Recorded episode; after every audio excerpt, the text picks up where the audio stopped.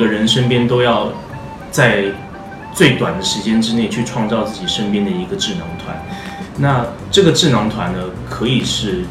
不同行业的，跟你有不同样的一个思维的、不同文化的、呃不同背景的，呃，你你有你在能够迅速的创建这样自己身边的一个智囊团的时候，不管是你事业上有疑问啊，你人生上有任何的问题，你都能够得到一个最呃真实、最诚恳，还有不同角度来看一个问题的一个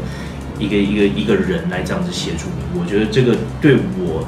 啊、来中国七年这七年之中是最重要的一个资产。